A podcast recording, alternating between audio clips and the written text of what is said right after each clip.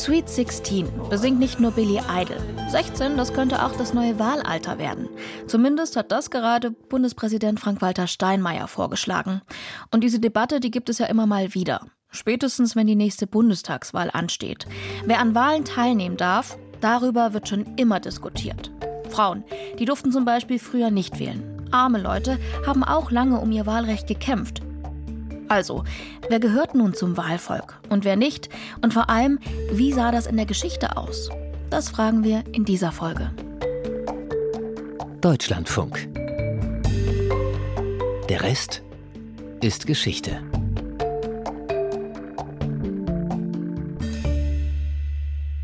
Woran ich mich noch sehr gut erinnern kann, ist die erste Bundestagswahl, die ich sozusagen als Kind mitbekommen habe. Das war die 1972, auch eine sehr wichtige Bundestagswahl, auch eine außerordentliche Wahl, bei der dann die SPD mit dem Bundeskanzler Willy Brandt bestätigt wurde. Ich bin in dieser Stunde allen Wählerinnen und Wählern Dank schuldig. Und das hat mich irgendwie, weiß ich, das hat mich irgendwie fasziniert. Ich sehe noch die Zeitung vor mir, auf der das da stand. Also Wahlen ist auch für Sie ein bisschen Nervenkitzel, höre ich das richtig raus? Ja, Nervenkitzel und, und Spannung und irgendwie auch darin überträgt sich auch so ein elementar das Interesse an Politik. Das ist Paul Nolte. Er ist Professor an der Freien Universität in Berlin für neuere Geschichte und Zeitgeschichte. Und dort erforscht er auch die Entwicklung von Demokratien, ungefähr seit dem 18. Jahrhundert.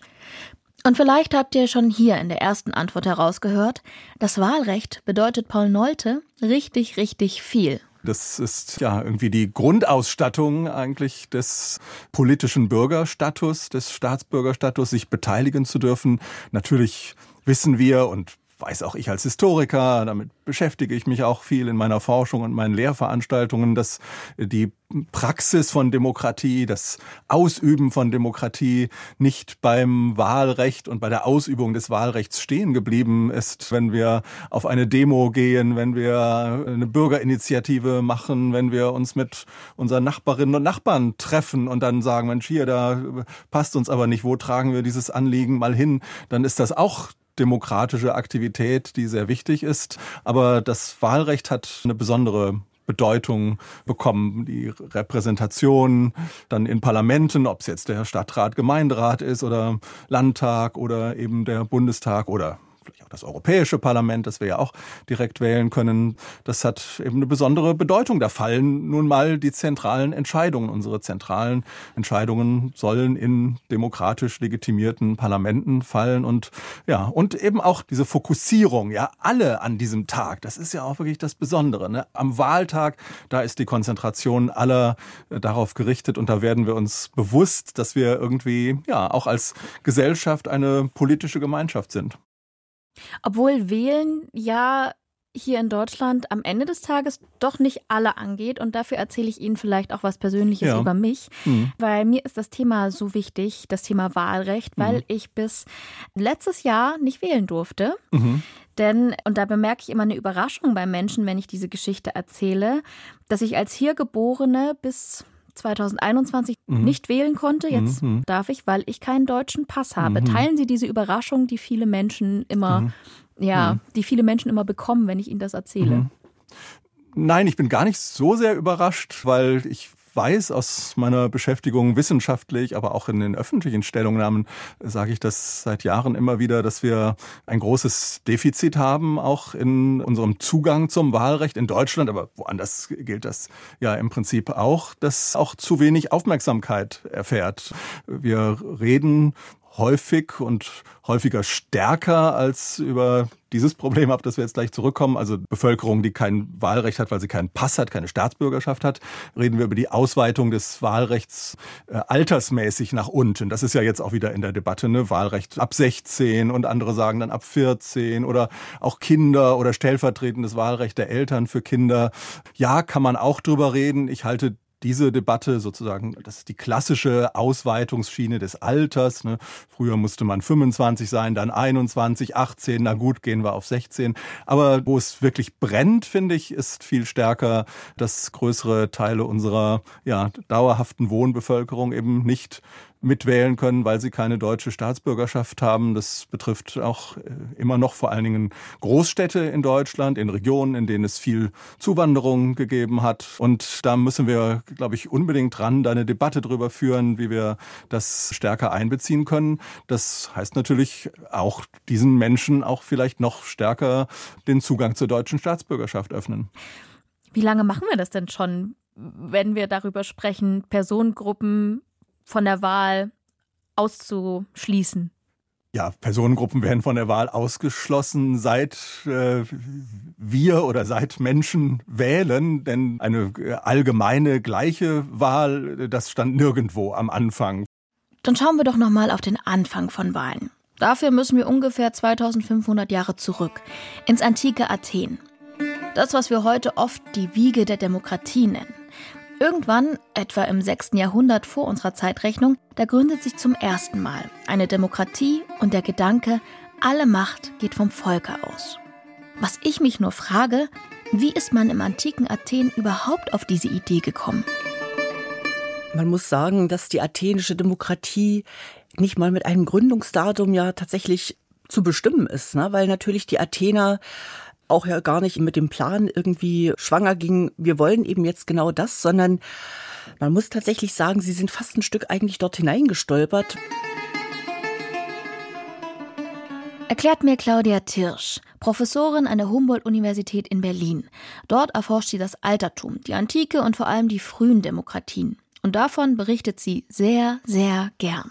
Aus mehreren Gründen. Zum einen liebe ich alte Geschichte. Das ist wirklich mein, ja, wirklich mein Kindheitstraum gewesen. Und es fasziniert mich bis zum heutigen Tage. Und da es heute ja aber eben auch ums Wahlrecht geht und ich natürlich aus sozusagen DDR-Perspektive eben auch erlebt habe, dass es eben auch ganz anders vor sich gehen kann. Das heißt, dass eben Wahlen ja auch wirklich manipuliert werden können. Und jetzt eben dann doch der Kontrast eben da ist, schätze ich ihn doppelt. Und dann eben wirklich zu erleben, welche Probleme auch in der Antike eben wirklich, also sowohl Griechenland als auch Rom in dieser Frage eben wirklich diskutiert worden, aufkamen und die Lösung dafür zu sehen, das mag ich einfach, das fasziniert mich auch. Aber Schritt für Schritt. Also wie sind die Athener denn nun, so wie Claudia Tirsch sagt, in die Demokratie hineingestolpert? Die ersten Initiativen in dieser Richtung basierten sicherlich auch auf einem gewissen Selbstbewusstsein der Bürgerschaft. Aber das ist zum Beispiel auch die sogenannte Fühlenreform des Kleistenes. Das war etwa 508 vor unserer Zeitrechnung. Da hat der adlige Kleistenes Athen erstmal nur umstrukturiert, indem er im Prinzip die Gemeinden gestärkt hat. Das heißt, es ist ein Adliger, der, um seinen aristokratischen Konkurrenten auszumanövrieren, die Bürgerschaft etwas umorganisiert. Und er selbst hat davon dann zwar politisch nicht mehr allzu viel gehabt, aber mittelfristig hat sich das dann tatsächlich so ausgewirkt, dass in diesen neu gegründeten eben Gliederungen der Bürgerschaft, dass die Bürger eben nicht mehr territorial ausschließlich organisiert waren und damit die Adligen eben nicht mehr ihre eigenen Untergebenen intensiv kontrollieren konnten. Kurzum, Kleistenes zerschlägt die alten Machtstrukturen des Adels und gleichzeitig bekommen die Bürger Athens dadurch mehr Rechte. Ein Rat der 500 der bereitet zum Beispiel die Volksversammlung vor und beschließt Dekrete. Über die stimmen die Bürger dann in der Volksversammlung ab. Der Adel ist dabei noch nicht ganz aus dem Spiel. Er übernimmt weiterhin politische Aufgaben, überwacht die Gesetze, entscheidet, wie bei politischen Vergehen gehandelt wird und kontrolliert die Beamten. Erst durch eine weitere Reform, Jahrzehnte später, werden auch diese Aufgaben an die Bürger weitergegeben. Selbst in den Jahren danach aber haben wir in den Quellen erstmal so etwas wie eine gewisse Anarchie. Also die Bürger haben jetzt zwar eigentlich mehr Macht, aber es ist noch nicht so, dass man irgendwie einen Schalter umlegt und tatsächlich jetzt neue Institutionen eben sofort eben wirklich eine klare politische Linie hätten. Das dauert tatsächlich einige Jahre und eben noch auch weitere Initiativen und eben wirklich Etappen. Das ist auch wirklich ein innerer Prozess, ja, dass die athenischen Bürger auch wirklich das Selbstbewusstsein gewinnen und eben auch die Organisationsformate entwickeln, um eben ihre Demokratie wirklich gestalten und auch leben zu können. Also alle Macht geht vom Volke aus, ist gar nicht so einfach, wie es im ersten Moment klingt. Nee, absolut nicht. Also man muss sogar eigentlich eher sagen, eigentlich ist es, ist es fast wirklich ein Wunder. Ne? dass eine Bürgerschaft sich so weit organisiert mit Regeln und Verfahren, dass der Laden wirklich läuft. Und zwar besser läuft, als viele Kritiker tatsächlich wahrhaben wollten, als sich manche Kritiker wohl auch gewünscht haben. Das ist für mich das eigentlich Wunderbare und auch wirklich Erklärungsbedürftige. Ja. Als etwas Wunderbares bezeichnet Claudia Tirsch also den Prozess zur Athener Direktdemokratie. Und ich kann ihren Enthusiasmus nicht nur nachvollziehen, sondern beim Zuhören regelrecht spüren. Also, der Rat der 500 bereitet die Beschlüsse vor und die Athener Volksversammlung stimmt über die ab. Da treffen sich schon mal bis zu 20.000 Athener Bürger und diskutieren lebhaft, ob man zum Beispiel in den Krieg zieht oder nicht. Eine ganz schön laute und vor allem einzigartige Angelegenheit zu dieser Zeit. Sozusagen der athenische Sonderweg, der sich dann auf andere Städte ausbreitet, beruht dann eben wirklich darauf, dass eben die athenische Volksversammlung letzten Endes wirklich alles entscheiden kann. Das Wahlrecht, wenn man sagt, die Wahl von zum Beispiel Beamten oder sowas in Athen fast keine Rolle spielt. Nämlich gewählt werden tatsächlich bloß die militärischen Oberkommandeure, das heißt also die Strategen und eben wirklich Finanzbeamte, von denen es aber nicht allzu viele gibt, während alle anderen Ämter gelost werden. Aha. Und das ist also für uns erstmal ganz erstaunlich, sagt aber auch was über diese athenische Demokratie aus, nämlich dass man tatsächlich eher darauf setzte, Macht möglichst breit zu lagern. Also, losen statt wählen. Klingt für mich im ersten Moment ganz schön abwegig. Tatsächlich wird da heute aber auch drüber diskutiert. Also ob es in manchen Fragen besser wäre, das Los entscheiden zu lassen. Die Idee, wenn der Zufall regiert, dann gehe es auf jeden Fall gerecht zu. Da gibt es zum Beispiel den Vorschlag, die Mitglieder von Bürgerräten per Los auszuwählen. Und während dieses Verfahren, also Losen, heute nicht ganz unumstritten ist, wird es im alten Athen ganz selbstverständlich genutzt, weil man die Macht eben verteilen wollte. Es gab allerdings auch prominente Gegner, so wie Platon. Der schlägt eine sogenannte Philosophenherrschaft vor, weil Menschen wie er besonders tugendhaft und intelligent seien, um politische Entscheidungen zu treffen. Er selbst beschreibt das so. Wenn nicht entweder die Philosophen Könige werden in den Städten, oder die, die man heute Könige und Machthaber nennt, echte und gründliche Philosophen werden, und wenn dies nicht in eines zusammenfällt, die Macht in der Stadt und die Philosophie, und all die vielen Naturen, die heute ausschließlich nach dem einen oder dem anderen streben, gewaltsam davon ausgeschlossen werden, so wird es mit dem Elend kein Ende haben, nicht für die Städte und auch nicht, meine ich, für das menschliche Geschlecht. Klingt für mich ehrlich gesagt auch etwas eitel von Platon. Bei Wahlen in der attischen Demokratie, da gilt zumindest oberflächlich betrachtet ein anderes Prinzip. Jeder, der will. Da gibt es direkt auch einen griechischen Begriff dafür, Hobolomenos, jeder, der will. So. Also ziemlich offen eigentlich.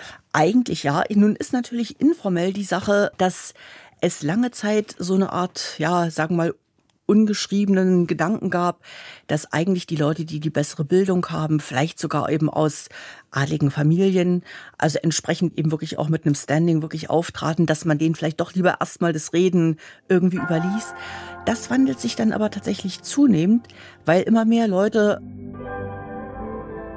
wirklich auch nach oben kommen, die also ihr, ihren Besitz oder auch ihr, ihren Wohlstand eben neuen Einkunftsquellen eben tatsächlich auch verdanken. Also zum Beispiel eben etwa dem Piräus als Hafen. Ne? Die sind dann häufig über Schiffsbauten eben wirklich reich geworden, über, was weiß ich, als Lederhändler oder eben, was weiß ich, irgendwie als Holzimporteure oder sowas, ne?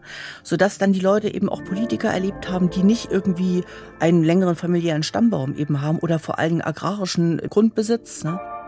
Und das führt dann eben auch dazu, dass sich zunehmend eben auch einfache Athener trauen, entweder Anträge einzubringen oder aber auch den Redner zu kritisieren, wenn sie etwas nicht gut fanden. Das muss also teilweise recht heftig zugegangen sein. Und manche wie Platon sind dann wirklich auch, weil sie das überhaupt nicht abkonnten, dann eben wirklich aus der Politik, aus der aktiven Politik ausgestiegen. Aber das heißt, ich höre da trotzdem eine, sagen wir, Männerrepublik raus. Ja also wenn Sie sagen, eigentlich jeder, der will, solange männlich, wer, wer ist denn außen vor geblieben und haben sich die Leute auch dagegen bewährt, dass sie da nicht mitreden durften? Interessanterweise nicht. Es sind eben tatsächlich sehr viele, also quantitativ die absolute Mehrheit draußen geblieben.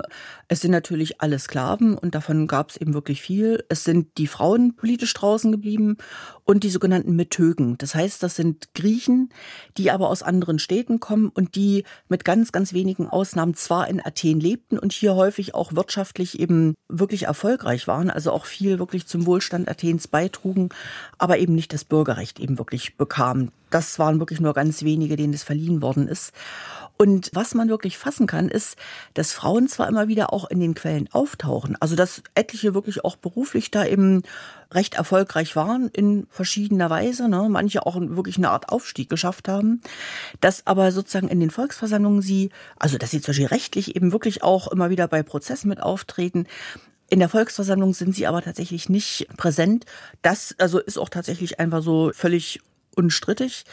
Die Bedeutung der athenischen Bürgerinnen ist eben, dass sie letztlich die Mütter eben wirklich des Bürgernachwuchses sind, weil Perikles eben wirklich auch ein Gesetz eingebracht hatte, dass künftig nur noch derjenige athenischer Bürger werden darf, der einen athenischen Vater, also einen Bürger und eben auch eine athenische Mutter als Bürgerin eben tatsächlich hat. Klingt ganz schön rassistisch, um ehrlich zu sein. Ähm, es ist ein tatsächlich sehr, sehr exklusives Prinzip, was in Griechenland insofern aber nicht wirklich strittig war, weil die anderen Städte das genauso gehandhabt äh, haben. Ne? Wo man Zugeständnisse tatsächlich sieht, ist, dass einige wenige besonders Verdiente, vor allem dann im vierten Jahrhundert mit dem Bürgerrecht eben versehen worden sind, aber das sind dann wirklich eher sozusagen Privilegien. Die athenische Demokratie besteht in dieser Form bis ins Jahr 322 vor unserer Zeitrechnung. Dann nimmt Alexander der Große die Stadt ein und Athen wird Teil des Makedonischen Reichs. Und damit endet die Demokratie in Athen ganz abrupt. So habe ich das im Geschichtsunterricht jedenfalls immer verstanden. Hier mussten wir uns tatsächlich selbst so ein Stück revidieren. Denn das eine ist genau das, was Sie sagen. Es beginnt die makedonische Herrschaft und die Makedonen etablieren auch eine Garnison in Athen. Das heißt, auf der einen Seite, das ist völlig unübersehbar. Und dann kommt das faszinierende andere. Die Athener denken nämlich irgendwo gar nicht daran, sich ihre Demokratie völlig beseitigen zu lassen, sondern sie versuchen sozusagen stets und ständig die Spielräume, die sie haben, das heißt also auch wirklich die Beteiligungsformate, die es noch nach innen irgendwie gibt, aufrechtzuerhalten, zum Frust wiederum der Makedonen sodass also man zwar außenpolitisch eben wirklich die Gestaltungsfreiheit eben eingebüßt hat, da ist man jetzt wirklich von Makedonien abhängig, aber man innenpolitisch an dieser breiten Beteiligung so weit als möglich festhält die Bürger behalten trotzdem immer dieses Selbstbewusstsein und das wird tatsächlich eben wirklich auch in Athen und auch in anderen griechischen Städten geteilt. Weswegen sich ja dann auch im vierten Jahrhundert und in den folgenden Jahrhunderten viele griechische Städte in Inschriften selbst als Demokratie bezeichnen. Also das wird dann tatsächlich, was noch im fünften Jahrhundert aufgekommen ist, als Begriff von Gegnern dieser neuen Ordnung, wo man sagt, um Gottes Willen, was ist da passiert? Ne? Welcher Betriebsunfall? Dann eben im vierten Jahrhundert und eben in den folgenden Jahrhunderten wird es dann tatsächlich in den Städten, die ja häufig eben wirklich unter makedonischer Herrschaft eben tatsächlich stehen, aber für die Innenverwaltung eine Art des gegenseitigen Umgangs der eben ein hohes Maß an Strahlkraft hat. Schon faszinierend. Da wird noch richtig für Mitbestimmung eingestanden. Und das steht ja wiederum auch irgendwie für diesen starken demokratischen Geist, der da gewachsen ist. Wer am Ende trotzdem ausgeschlossen bleibt, sind Frauen, Sklaven und die angesprochenen Metöken. Und Wahlen, die spielen im Vergleich zum Losverfahren weiterhin eine eher untergeordnete Rolle im antiken Athen. Ganz anders sieht es aus auf der anderen Seite des Mittelmeers. In der Römischen Republik gehört das Wählen dazu. Allerdings herrschen hier nur wenige. Wir sprechen auch von einer Oligarchie. Also mehr Wahlrecht, dafür aber weniger Bürgerbeteiligung? Genau, das ist es. Der Anfang der Römischen Republik hängt damit zusammen, dass sich letzten Endes die Adligen, die Patrizier und eben wirklich die sogenannten Plebejer, also eben viele einfache Bürger, tief wirklich streiten, weil sich eben Plebejer häufig weder politisch noch rechtlich irgendwie geschützt fühlen. So. Gleichzeitig aber die Römer dem Riesenproblem aussitzen, dass von außen eben wirklich sie unter permanenten eigentlich Kriegsdruck sind. Und dann die Plebejer sagen, wenn ihr uns eben wirklich so rechtlos behandelt, dann hauen wir hier ab. Das heißt, sie ziehen eben wirklich aus Rom eben raus und gründen sich als eine plebejische Sondergemeinde. Und dann kommt es tatsächlich im Verlauf von ja 200 Jahren zu schrittweisen Zugeständnissen der Patrizier. Ne? Und eines der ersten ist tatsächlich zu sagen, okay, wir geben eurem Wunsch statt, dass, wenn ihr schon mit uns in den Krieg zieht, um Rom zu verteidigen, dass ihr dann auch die Oberkommandeure eben wirklich wählen dürft. Und das sind dann die sogenannten Zenturiatskomizien. Das heißt, das ist dann tatsächlich die Volksversammlung der waffenfähigen Römer. Und die ist aber genau nach Bewaffnungskategorien, das heißt, und damit nach Besitzklassen gegliedert. Das heißt, die einfachen Römer sind auch wenn sie zur Wahl gegangen sind, häufig gar nicht mehr mit ihrer Stimme eben gefragt worden. Denn sobald sich die oberen Vermögensklassen einig waren und die entsprechenden Kandidaten schon die nötige Stimmenmehrheit hatten, dann sind die einfachen Römer eben gar nicht mehr befragt worden. Also wieder kein Wahlrecht für alle. Wer war denn ausgeschlossen und warum? Letzten Endes hatten natürlich alle römischen Bürger das Wahlrecht. Ne? Das heißt, die sind dann eben wirklich auch hingegangen. Auch Frauen? Frauen eben auch nicht. Absolut nicht. Also Allerdings sind die Römer, was eben das Bürgerrecht angeht, bis ungefähr 240 etwas freigebiger eben tatsächlich gewesen. Das heißt, viele italische Gemeinden, mit denen sie Krieg geführt haben und die sie dann bezwungen haben, haben sie eben dann wirklich auch im Negativen gesagt die Autonomie genommen. Im Positiven hatten die dann aber das römische Bürgerrecht. Das hieß aber natürlich auch, dass viele Leute, die eigentlich das Wahlrecht hatten, aufgrund der Weite des Weges da gar nicht hingegangen sind. Ne? Wir rechnen also mit diesen Abstimmungsversammlungen bei Wahlen von ungefähr 10 Prozent Beteiligung. Also immer noch keine Wahl für alle, auch nicht im Römischen Reich. Trotzdem wird Rom in den darauffolgenden Jahrhunderten zum Vorbild für andere Regierungen, weil sich hier zeigt, man kann auch herrschen ohne Monarchen. Die Demokratie in Athen dagegen gilt lange als schlechtes Beispiel. Zu anarchisch, zu viele Mitbestimmungsrechte für einfache Leute wie Handwerker oder Bauern. Und das basiert wiederum auf dem Verständnis, Politik, das können nicht alle Menschen gleich gut. Und dieses Denken setzt sich über die Zeit auch fort, bis ins 18. Jahrhundert. Kurzer Rückblick.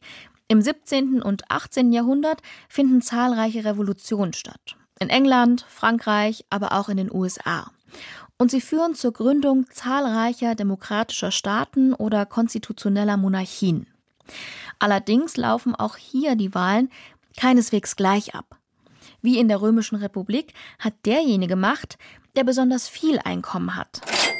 Geld, Steuerkraft setzt sich unmittelbar um in politische Vertretungsrechte. Ja, das ist ein Gedanke, der zunächst einmal auch in der Geschichte des Wahlrechts auch eine große Rolle spielt, dass man dachte, ja, also zum, um politische Rechte auszuüben, da braucht man doch eine gewisse Art von, ja, von Bildung, von Verstand und so. Deswegen, und Verstand war gleichgesetzt Und Verstand mit viel war dann haben. teilweise auch mit Geld, aber auch, ja, so etwas, was man ökonomische Selbstständigkeit nannte. Ne? Also da kann doch ein, ein Knecht kann doch nicht wählen oder so. Ne? Also das muss doch der Handwerksmeister selber sein. Also es ging gar nicht unbedingt immer so um, um Geld, um Reichtum. Das äh, war so eine Komponente, die sich im Laufe des 19. Jahrhunderts dann erst verstärkte, sondern dieser Gedanke, ich muss doch ja so etwas wie für mich selber sorgen können, nicht von Vielleicht anderen auch eine gesellschaftliche sein. Position ja. haben, oder? Ja, eine gesellschaftliche, aber vor allen Dingen so für mein eigenes Einkommen sorgen mhm. können. Ne? Erklärt mir Historiker Paul Nolte.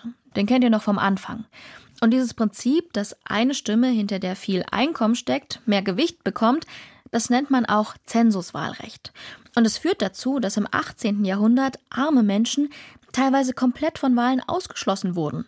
Naja, es gab dann natürlich auch Proteste dagegen. Also es war schon auch eine andere Welt. Man darf nicht vorschnell natürlich unsere Kategorien und unsere Selbstverständlichkeiten in die Welt der französischen Revolution oder des deutschen Vormärz, also der 1830er, 40er Jahre vor der, vor der Revolution von 1848 projizieren vieles war da auch selbstverständlich und unhinterfragt und dass Frauen eine Position hatten, die nicht die der Männer war. Und dann fingen ganz langsam einige an zu sagen, ja, warum ist das eigentlich so? Wir sind doch auch klug und Menschen und Menschenrechte sollen die nicht für Frauen gelten und gilt das nicht auch für das Wahlrecht? Also es waren immer Minderheiten, die dann anfingen dagegen zu protestieren. Es sind also Minderheiten, die für mehr Mitbestimmungsrechte kämpfen, die zu wenig gesellschaftliche Teilhabe kritisieren. So wie die Plebejer in Rom ihre Bürgerrechte erstritten haben oder die Athener im Makedonischen Reich ihre Demokratie nicht aufgeben wollten.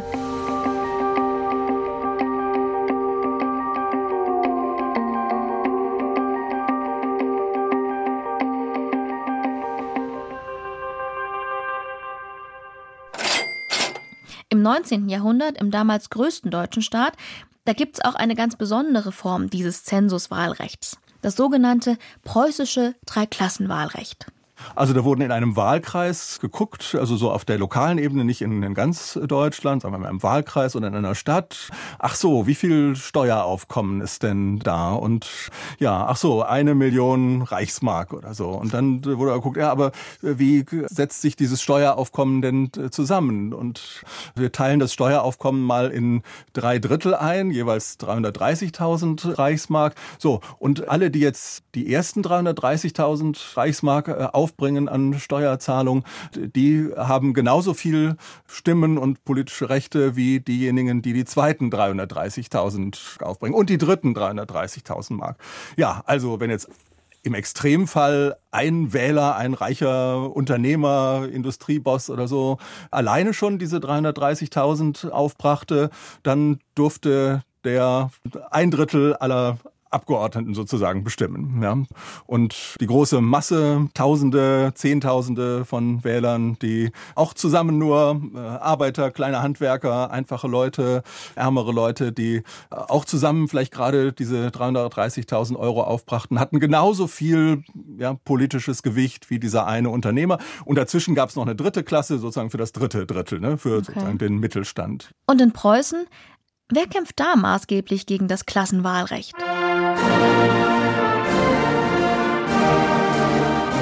Das vor allen Dingen dann ein Verdienst der Arbeiterbewegung, Arbeiterinnenbewegung, vor allen Dingen die SPD, die Arbeiterbewegung, die Gewerkschaften, die sich vehement gegen dieses Dreiklassenwahlrecht ausgesprochen haben, das ja auch nur in Preußen und in einigen kleineren Staaten galt, in Süddeutschland nicht. Also Süddeutschland, Staaten wie Baden und Württemberg im Südwesten waren damals viel fortschrittlicher. Die gingen zur gleichen Zeit und da konnte man natürlich auch darauf zeigen und sagen, hier, warum sind wir in Preußen noch so rückständig? Da in Karlsruhe, in Freiburg, in Stuttgart, da gibt es sowas nicht. Da geht die Tendenz schon in Richtung auf ein allgemeines Männerwahlrecht und ja, das wollen wir jetzt auch in Preußen haben. Und dann kamen die Frauen und haben gesagt, ja, warum denn wir nicht auch? Und auch die Frauen mussten lange auf ihr Wahlrecht warten. In Deutschland bis 1918, in der Schweiz sogar bis 1971. Was ich nur nicht so richtig begreife, warum hat das so lange gedauert? Ja, weil es eine Vorstellung gab, die wir ja heute auch noch in mancher Hinsicht in unseren Köpfen haben, dass äh, Frauen und Männer völlig unterschiedliche Wesen sind mit unterschiedlichen geistigen Kapazitäten sozusagen vom Schöpfer bedacht oder wie immer man sich das vorgestellt hat, von der Natur ausgestattet, dass Männern eine bestimmte öffentliche Rolle zukommt, die sie dann im Beruf und auch nicht zuletzt dann in der Politik, aber auch in weiteren Bereichen des gesellschaftlichen Lebens, im Vereinsleben und wo auch immer ausüben und Frauen sehr stark die Rolle als Hausfrau und Mutter haben innerhalb der eigenen vier Wände.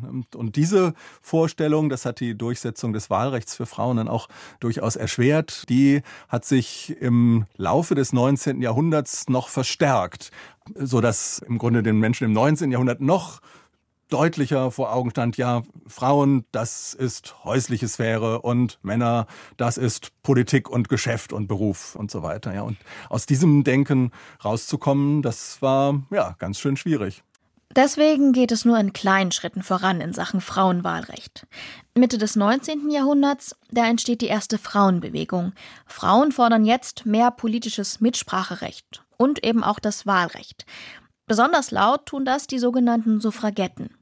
Der Name kommt übrigens vom lateinischen Wort suffragium, was so viel bedeutet wie Stimmrecht.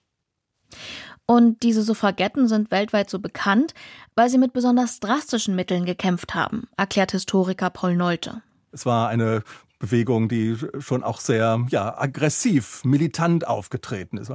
Ja, und dabei sind sie auch persönliches Risiko eingegangen. Eine Frau, die so ein persönliches Risiko eingegangen ist, will ich euch an dieser Stelle gern genauer vorstellen. Dafür müssen wir in der Zeit etwas zurückreisen.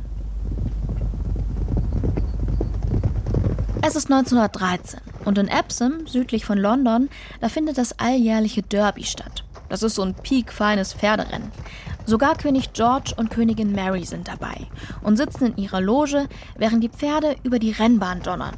Soweit, so normal. Doch plötzlich, da schlüpft jemand durch die Absperrung.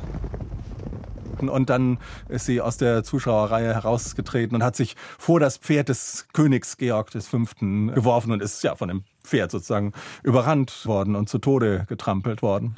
Es ist die Suffragette Emily Davison, die sich aus dem Nichts vor das Pferd des Königs wirft. Damals waren Filmaufnahmen ja noch relativ selten. Aber von dieser Szene gibt es tatsächlich eine Aufzeichnung. Die findet man sogar auf YouTube.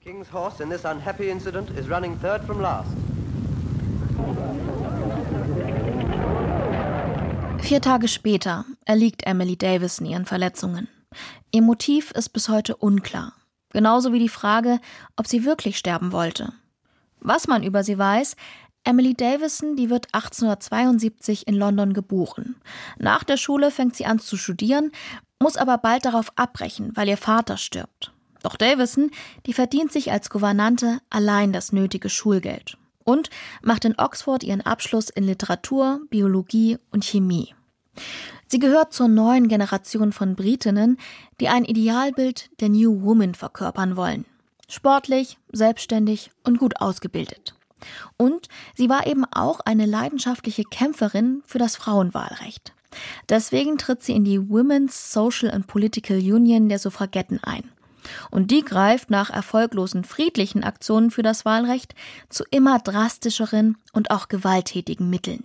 Wir machen Protestaktionen, so wie wir das im Grunde jetzt auch, was weiß ich, von den klimaaktivistischen Aktionen kennen. Wir treten nicht höflich auf, sondern wir bedrängen auch Politiker. Wir versuchen mal das Parlament zu stürmen. Wir machen Protestaktionen auf der Straße. Wir haben tatsächlich, was an die Klebeaktionen erinnert, haben sich irgendwo an Zäune ange gekettet sozusagen und mussten da erstmal wieder wegtransportiert werden, Fenster eingeworfen. Und ein Teil dieser Bewegung ist dann auch den Schritt gegangen, auch in Gewalttaten, in Brandstiftungen, äh, Bombenanschläge. Das war dann eine kleine Minderheit, aber ein Teil ist dann tatsächlich auch gewaltsam geworden, ins Gefängnis gewandert. Dort haben sie Protestmethoden wie den Hungerstreik ausprobiert. Auch Emily Davison demonstriert, wirft Steine und steckt Briefkästen in Brand. Sie muss dafür auch mehrfach ins Gefängnis. Dort geht sie in den Hungerstreik und wird zwangsernährt. Ich gehe an der Stelle lieber nicht ins Detail. Nur so viel, das war ziemlich brutal und hat mich ehrlich gesagt an Folter erinnert. Doch Emily Davison, die macht einfach unbeirrt weiter und setzt mit dem Schritt auf die Rennbahn eben auch ihr Leben aufs Spiel. Ihre Beerdigung wird zu einer Massendemonstration der Suffragetten, die in ihr jetzt eine Märtyrerin sehen. Ob Emily Davison selbst überhaupt Märtyrerin sein wollte, das ist unklar. Zumindest hat sie aber mal Folgendes geschrieben. Die perfekte Amazone ist diejenige, die alles bis zum letzten opfert, um für ihr Geschlecht die Perle der Freiheit zu gewinnen. Die genauen Umstände dieser Tataktionen sind auch unklar. Und dann war das ein Jahr vor dem Beginn des Ersten Weltkriegs und der hat dann doch sehr viel verändert. Der Erste Weltkrieg so gewaltsam und brutal und grausam er war, hat dann in vieler Hinsicht demokratisierende Effekte gehabt. Man konnte danach den Arbeitern nicht mehr das Wahlrecht verweigern oder die wie mit dem preußischen Dreiklassenwahlrecht da sozusagen klein halten. Und man hat auch gesehen, boah, ja, die Frauen, ach so, die nehmen ja jetzt, wenn die Männer im Krieg sind, die Arbeitsplätze auch der Männer ein. Und die leisten irgendwie mehr als nur irgendwie ein bisschen Kinderbetüttelungsarbeit und Früher hätte man gesagt mit diesem schrecklichen Ausdruck, die stehen ihren Mann. Ja, in diesem Ausdruck kommt ja nochmal auch zur Geltung, ne, wie stark das sozusagen konträr gedacht wurde. Ach so, die Frauen können auch dasselbe machen, die können auch in der Fabrik arbeiten, was Frauen natürlich auch schon lange getan hatten in Textilfabriken und woanders, können Verantwortung übernehmen und deswegen ist dann die Phase unmittelbar nach dem Ersten Weltkrieg 1918, 19 der größte Durchbruch für das Frauenwahlrecht Während die einen also einen Durchbruch feiern können, stecken andere noch mittendrin im Kampf für ihr Wahlrecht. Dafür müssen wir vielleicht mal die Perspektive wechseln. Von Großbritannien führt unser Blick jetzt über den Atlantik, rüber in die USA. Nach dem Ende des amerikanischen Bürgerkriegs zwischen Nord- und Südstaaten 1865 sind auch Schwarze wahlberechtigt. Allerdings nur theoretisch. Während die Verfassung das Wahlrecht auch für Schwarze garantiert, sieht die Wirklichkeit in den USA oft anders aus. Es gibt die sogenannte Rassentrennung, eine systematische Diskriminierung und Unterdrückung der Schwarzen in den USA bekämpft von der Bürgerrechtsbewegung Mitte des 20. Jahrhunderts. Die Rassentrennung war eigentlich vielleicht der äh, überwiegende Ansatzpunkt, was die Menschen noch mehr schmerzte. Und dann gab es erst eine Taktik auch der äh, schwarzen Bürgerrechtsorganisation, die auf Gerichtsverfahren auch zielte, das vor Gericht ne, mit rechtsstaatlichen Verfahren zu klären. Und irgendwann reichte das aber nicht mehr aus. In den 1950er Jahren war dann ja so die so Hochphase der Bürgerrechtsbewegung, die auch in Europa, auch in Deutschland durch ihre Leitfiguren wie Martin Luther King auch kennen. Und die hat gesagt, nee, wir machen jetzt andere Formen von Protesten.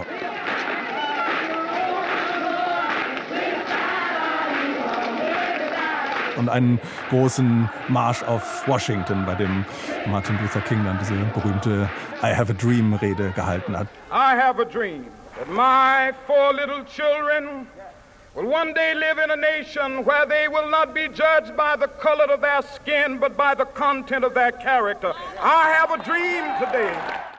Erst 1965 wird der sogenannte Voting Rights Act beschlossen.